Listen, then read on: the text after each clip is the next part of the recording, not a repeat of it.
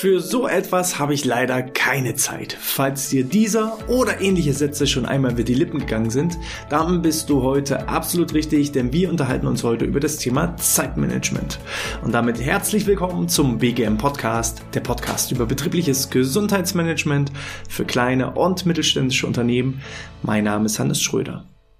Diese Episode richtet sich in erster Linie an Unternehmensentscheider, an Führungskräfte, Geschäftsführer, aber auch an jeden anderen Menschen, der sich für die Optimierung seiner eigenen Zeit äh, interessiert.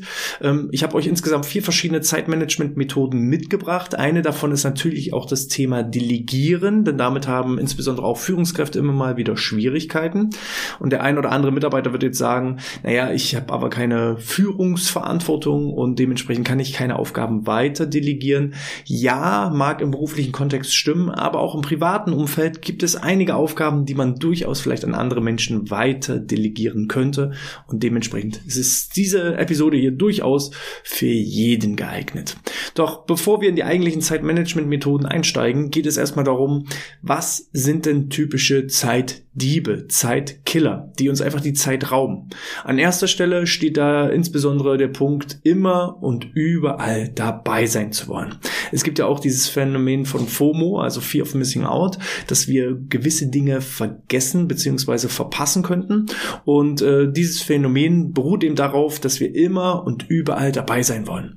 Damit einhergehend ist äh, neben dem dabei sein wollen auch immer alles wissen zu wollen. Und das raubt uns natürlich Unmengen an Zeit, wenn immer wieder über Dinge gesprochen wird, die vielleicht gar nicht für mich relevant sind. Also das einfachste Beispiel ist abends äh, Nachrichten zu schauen, ist für mich ein riesiger Zeitdieb, denn wenn man mal rational betrachtet, welche dieser Nachrichten, die da präsentiert werden, tatsächlich für mich und mein persönliches Leben relevant sind, dann werden wir feststellen, dass äh, so gut wie keine Nachrichten wirklich direkten Einfluss auf mein persönliches Leben hat. Und äh, dementsprechend ist Nachrichtenschauen aus meiner Sicht eines der äh, größten Zeitdiebe. Aber warum schauen trotzdem so viele Menschen Nachrichten? Weil sie über alles informiert sein wollen, weil sie mitreden wollen, weil sie überall dabei sein wollen und alle Fakten eben auch umfassend wissen möchten. Und das ist natürlich ein riesiger Zeitdieb. Ein weiterer Zeitdieb ist äh, ja das fehlende Nein sagen, weil man es immer allen recht machen möchte. Dabei sollte man wissen, ähm, jedes Nein zu jemand anderem ist ein Ja zu einem selbst. Und immer wenn du ein äh, Ja zu jemand anderen aussprichst, ist es gleichzeitig auch ein Nein zu dir selbst. Von daher mach es nicht allen immer recht, versuch nicht irgendwie allen zu gefallen, sondern achte vor allem auch auf dich und deine persönlichen Prioritäten, deine persönliche Gesundheit und sag auch mal an der einen oder anderen Stelle Nein, wenn es entsprechend ja deinen inneren Werten ähm, wohltun würde und gut tun würde. Ein weiterer wichtiger Zeitdieb ist immer alles sofort zu erledigen. Nur weil gerade eine E-Mail aufploppt oder jemand anruft, denken wir, wir müssen alles sofort und spontan erledigen. Ähm, ich hatte äh, vor kurzem zum Beispiel ein schönes Beispiel, wo ich eine Aufgabe an eine meiner Kolleginnen weitergegeben habe. Und dann hat sie mich gefragt, ist das denn wichtig? Und dann habe ich gesagt, ja, es ist wichtig. dann hat sie gesagt, okay, dann erledige ich das gleich. Und dann habe ich gesagt, nee, nee, es ist wichtig, es ist nicht dringend, es ist wichtig. Aber genau diese Unterscheidung zwischen Wichtigkeit und Dringlichkeit, darauf gehen wir dann äh, später im Verlaufe dieses Podcasts, dieses Videos auch nochmal mit drauf ein und unterscheiden eben zwischen Wichtigkeit und Dringlichkeit. Nicht immer ist alles, was wichtig ist, auch direkt auch dringend und sollte spontan erledigt werden, sondern wir können an der einen oder anderen Stelle bestimmte Aufgaben auch miteinander bündeln, kombinieren und einfach dann, ja, on block erledigen, was dann natürlich einiges an Zeit spart jederzeit sofort ansprechbar zu sein. Auch das ist äh, so ein Punkt, insbesondere bei Führungskräften. Äh, da ist ja so dieses Credo, bei mir ist die Tür immer offen.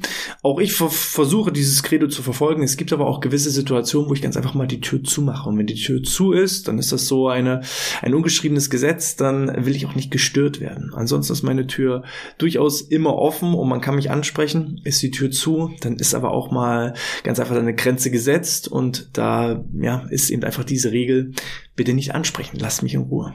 Ne? Ja, also auch äh, unwichtige Sachen immer bearbeiten zu wollen und beschäftigt zu sein, auch das ist ein wichtiger Zeitdieb, aber das ist eher untergeordneter Natur. So, Also, gehen wir mal lieber auf die verschiedenen Zeitmanagement-Methoden ein. Einen davon habe ich schon angeschnitten, nämlich das Thema Delegieren. Weil das ist ein Thema, was durchaus auch vielen Unternehmensentscheidern und auch Führungskräften schwerfällt. Woran liegt das? Die meisten, so wie ich beispielsweise auch, haben irgendwo ihr Unternehmen mal gegründet als Solo-Selbstständiger. Äh, wie der Name schon sagt, selbst und ständig. Man ist für alles verantwortlich, jederzeit für alles verantwortlich und ist ähm, ja in einer Person eigentlich die Rolle des Geschäftsführers, des Unternehmers, man ist die Rolle des Managers, man muss den Tag irgendwo planen und strukturieren und man ist aber auch gleichzeitig der Facharbeiter. Und diese Rolle des Facharbeiters muss man irgendwann lernen abzulegen. Wenn äh, man die Aufgabe hat als Führungskraft und man leitet dann irgendwann seine Mitarbeitenden an, hat ein eigenes Team unterstellt, dann ist es nicht mehr die eigene Aufgabe, Facharbeiteraufgaben zu erledigen, sondern man hat seine Facharbeiter und ist Manager oder Unternehmer eines Unternehmens und äh, sollte dann entsprechende Aufgaben delegieren. Doch warum fällt es uns so schwer? Insbesondere in Deutschland ist es so, dass meistens der beste Mitarbeiter in einer Abteilung, wenn er besondere Fähigkeiten, Talente hat, ähm, der wird irgendwann befördert. Befördert auf die Stelle des Teamleiters, des Bereichsleiters, des Abteilungsleiters also zur Führungskraft. Was ist dann die Endkonsequenz? Man verliert meistens einen sehr, sehr guten Mitarbeiter, Facharbeiter auf seinem Gebiet und äh, gewinnt dafür aber leider Gottes häufig auch mal eine schlechte Führungskraft. Denn äh, dieser gute Facharbeiter ist natürlich gewohnt, immer Lob und Anerkennung für seine gute Facharbeit zu bekommen. Wenn er jetzt aber seine Facharbeit gar nicht mehr erledigt, sondern die Aufgaben delegiert und weitergibt an andere Mitarbeiter, dann äh, bekommt er gar kein Lob mehr dafür, was er so geleistet hat. Und so passiert es immer mal wieder, dass dann äh, die Führungskraft in die eigentliche Facharbeit zurückfällt, weil das war das, was ihm Spaß gemacht hat, das war das, was ihn motiviert hat, das war das, wo er Lob und Anerkennung bekommen hat. Und äh, in dieser Facharbeit in dieser Facharbeiterrolle kann er aber nicht mehr Führungskraft sein. Ganz im Gegenteil, er nimmt vielleicht seinen Facharbeitern ähm, ja mögliche Erfolgserlebnisse weg. Es wäre wie so ein Fußballtrainer. Ich vergleiche das gerne mit so einem Fußballtrainer. Der beste Spieler sollte nicht Fußballtrainer werden, weil dann habe ich einen fehlenden guten Spieler auf dem Platz. So, und Spielertrainer, die gibt es nur in der Kreisliga. Die wechseln sich ein, um dann den Elfmeter, der verursacht wurde, reinzuschießen. Das macht aber die Mannschaft sauer, weil der Trainer gehört an den Rand des Feldes. Der stellt die Spieler auf, der motiviert die Spieler, der guckt, wo haben wir Schwachstellen, identifiziert diese Schwachstellen, versucht diese durch andere Spieler oder durch Aufbau von Fähigkeiten ähm, wegrationalisieren, zu verbessern, zu optimieren. Aber ein Trainer, in der Bundesliga, der würde sich niemals einwechseln, um dann einen Elfmeter zu schießen und sich danach wieder auswechseln. Aber in Unternehmen passiert das immer wieder. Und dementsprechend ist Delegieren meistens der größte Hebel. Alles, was Routineaufgaben sind, was vorbereitende Aufgaben, Entwurfsarbeiten sind, was auch so stellvertretende Teilnahmen an irgendwelchen Sitzungen sind, das ist alles definitiv delegierbar. Das, was nicht delegierbar ist, ist wirklich so Mentor sein, Führungskraft sein, Feedbackgespräche führen, Entwicklung, Strategie, Optimierungsprozesse, ähm, ja, Aufgaben, die eine gewisse Risikoreichweite haben, ähm, außergewöhnliche Sonderfälle, wo man einfach einspringen muss. Das sind alles so Führungskräfteaufgaben. So, Jetzt wird der ein oder andere sagen, ja, ich bin aber keine Führungskraft. Dann überlegt gerne auch mal in eurem privaten Kontext. Welche Routinearbeiten entstehen immer mal wieder?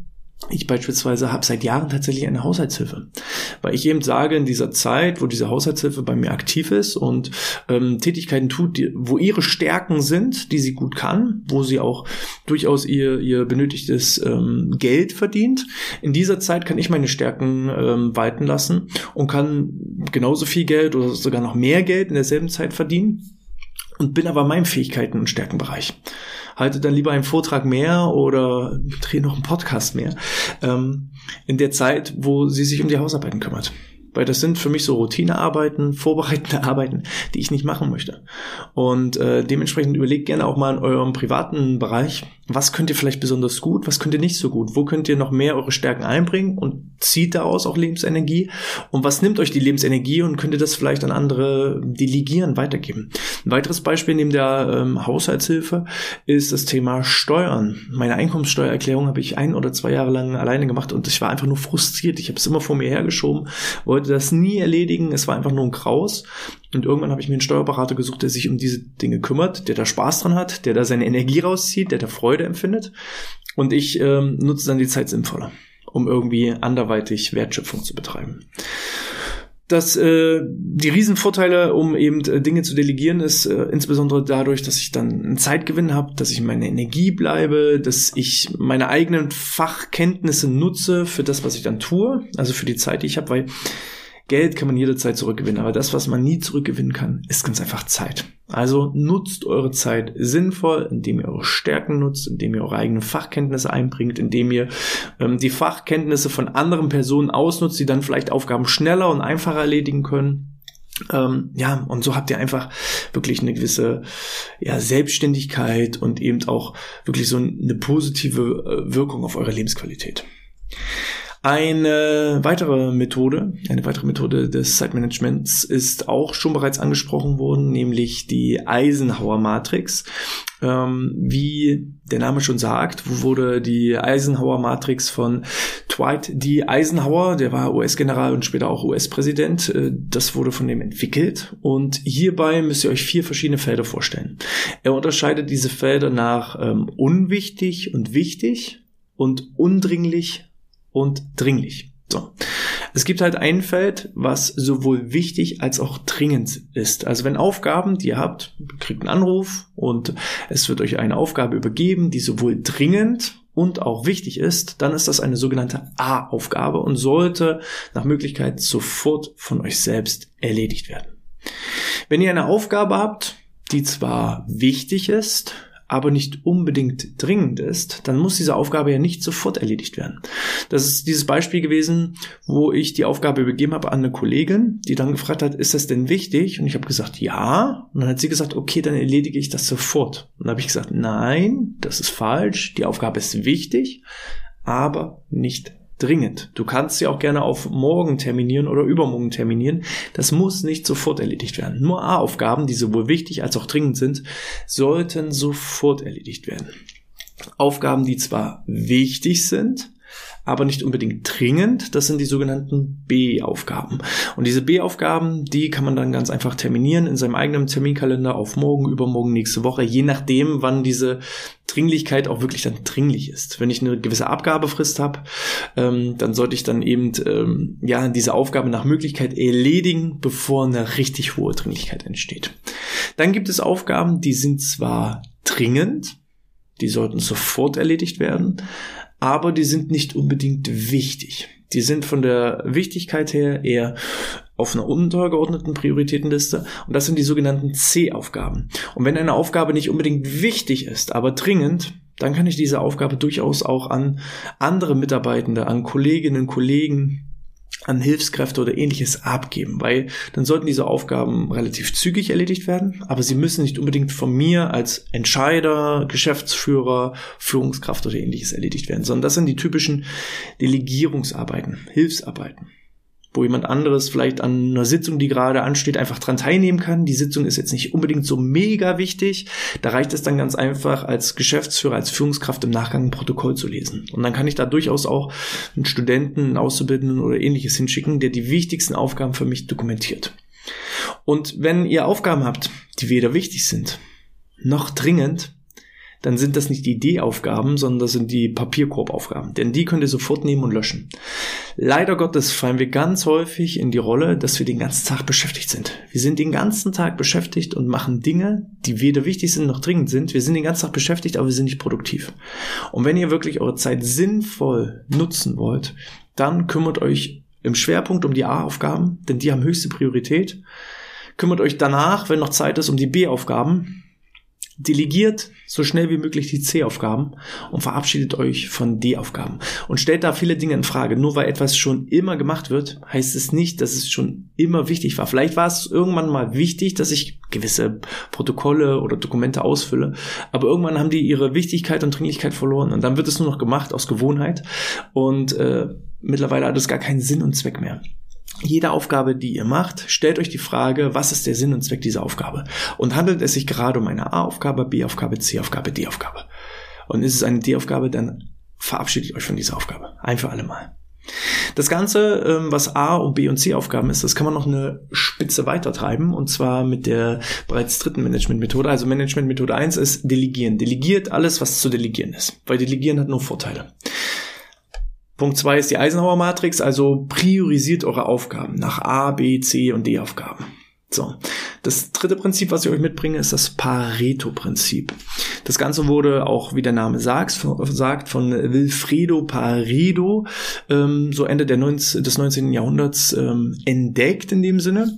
Denn er hat festgestellt, dass die Einkommensverteilung nach dem Prinzip 80-20 abläuft. 20 Prozent der Menschen besitzen 80 Prozent des Einkommens der war ähm, ja Mathematiker und und äh, äh, Wirtschaftsingenieur, glaube ich. Ähm, der, der hat halt viel in der Wirtschaft beobachtet und der hat halt festgestellt, dass 20 Prozent der Bevölkerung 80 Prozent des Gesamtvermögens besitzt und wiederum der Rest die 80 Prozent Restbevölkerung, die besitzen nur 20 Prozent des Gesamtgeldes.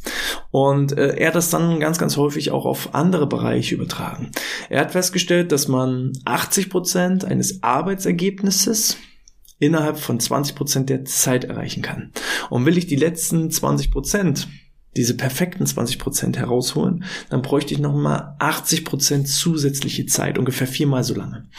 Auch hier ein schönes Beispiel aus dem Alltag. Ähm, wenn ich jetzt mal nur schnell zu Hause durchsauge, so die gängigsten Laufwege, da wo auch meistens der gröbste Dreck liegt, da wo ganz einfach lang gegangen wird.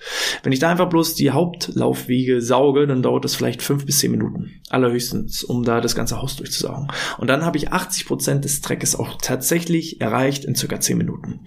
Will ich aber es wirklich blitzeblank haben, perfekt haben, dann muss ich jeden Blumentopf hochnehmen, dann sollte ich jeden Teppich hochnehmen, dann sollte ich Gegenstände wegräumen, dann sollte ich vielleicht an der einen oder anderen Stelle nochmal eine Düse wechseln, um besser in den Ecken saugen zu können. Also will ich wirklich kein einziges Staubkörnchen mehr im gesamten Haus finden, dann dauert das deutlich, deutlich länger, wahrscheinlich eher 45 bis 60 Minuten, um wirklich alles picobello sauber zu bekommen.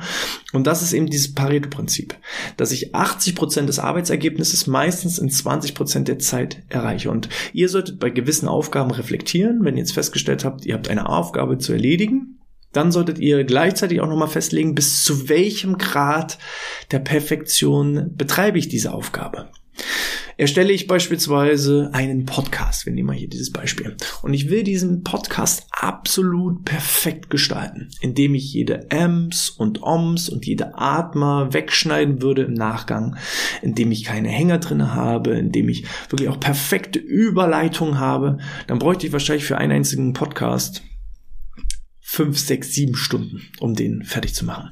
Und wenn ich euch jetzt verrate, wie lange ich für diesen Podcast äh, brauche, dann braucht ihr bloß darauf schauen, wie lange dieser Podcast geht. Ich drücke auf Start. Ich erzähle das, was mir gerade in den Kopf kommt, was ich kenne, mein Erfahrungswissen.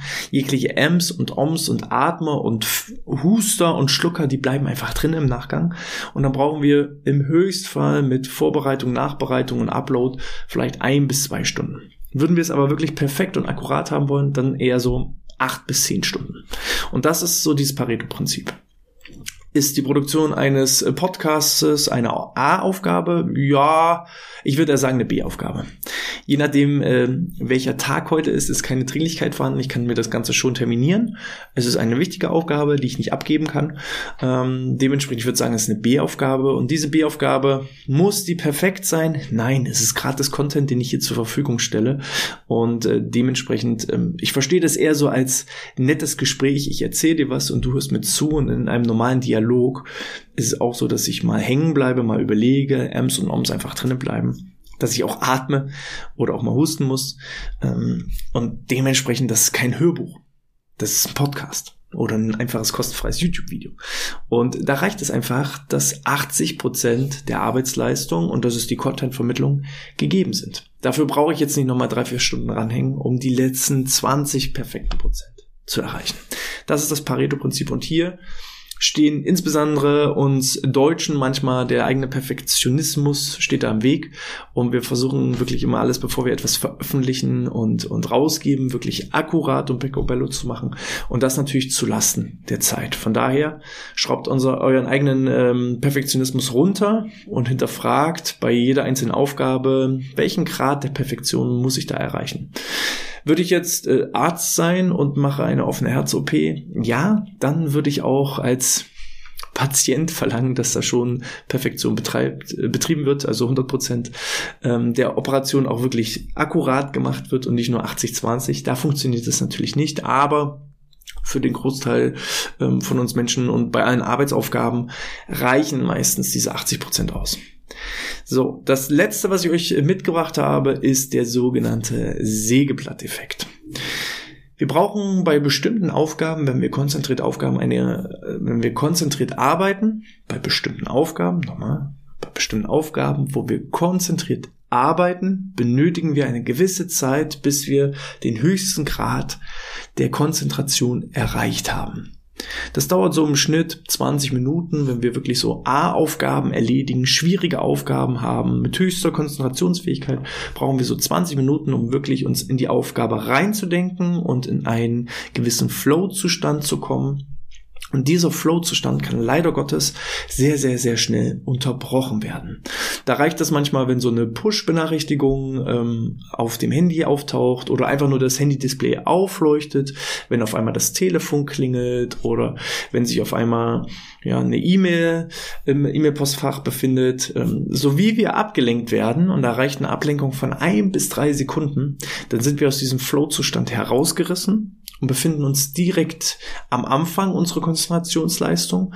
Und wir werden dann nie wieder auf das ursprüngliche Konzentrationsniveau zurückkommen. Also wie bei so einem Sägeblatt, unsere Konzentration entwickelt sich sehr, sehr hoch auf so ein Leistungshoch, dann werden wir abgelenkt, wir werden komplett aus dieser Konzentration herausgerissen, unsere Konzentration ist verschwunden und dann brauchen wir wieder 15 bis 20 Minuten, um wieder annähernd, aber wir kommen nicht wieder ganz auf dieses Konzentrationslevel wie ursprünglich äh, zu Beginn der Aufgabe, ähm, steigt das Ganze wieder an dann gibt es wieder eine Ablenkung, ne, dass eben jemand an der Tür klopft oder der Postbote kommt rein. Ich werde wieder aus der Konzentration herausgerissen, bin wieder auf einem ja, Tief meiner eigenen Konzentration, brauche danach wieder 15 bis 20 Minuten, um die Konzentration ansteigen zu lassen, komme allerdings wieder nicht ganz auf das Ursprungsniveau ähm, hin. Also ihr müsst euch das eher wie so eine Treppenstufe vorstellen oder so ein sinkender Aktienkurs, der eben hochgeht, runterfällt, hochgeht, runterfällt, hochgeht, runterfällt wird, der kommt nie wieder auf das frühe Ho frühere Hoch hinaus, sondern ähm, geht immer weiter tiefer, tiefer, tiefer,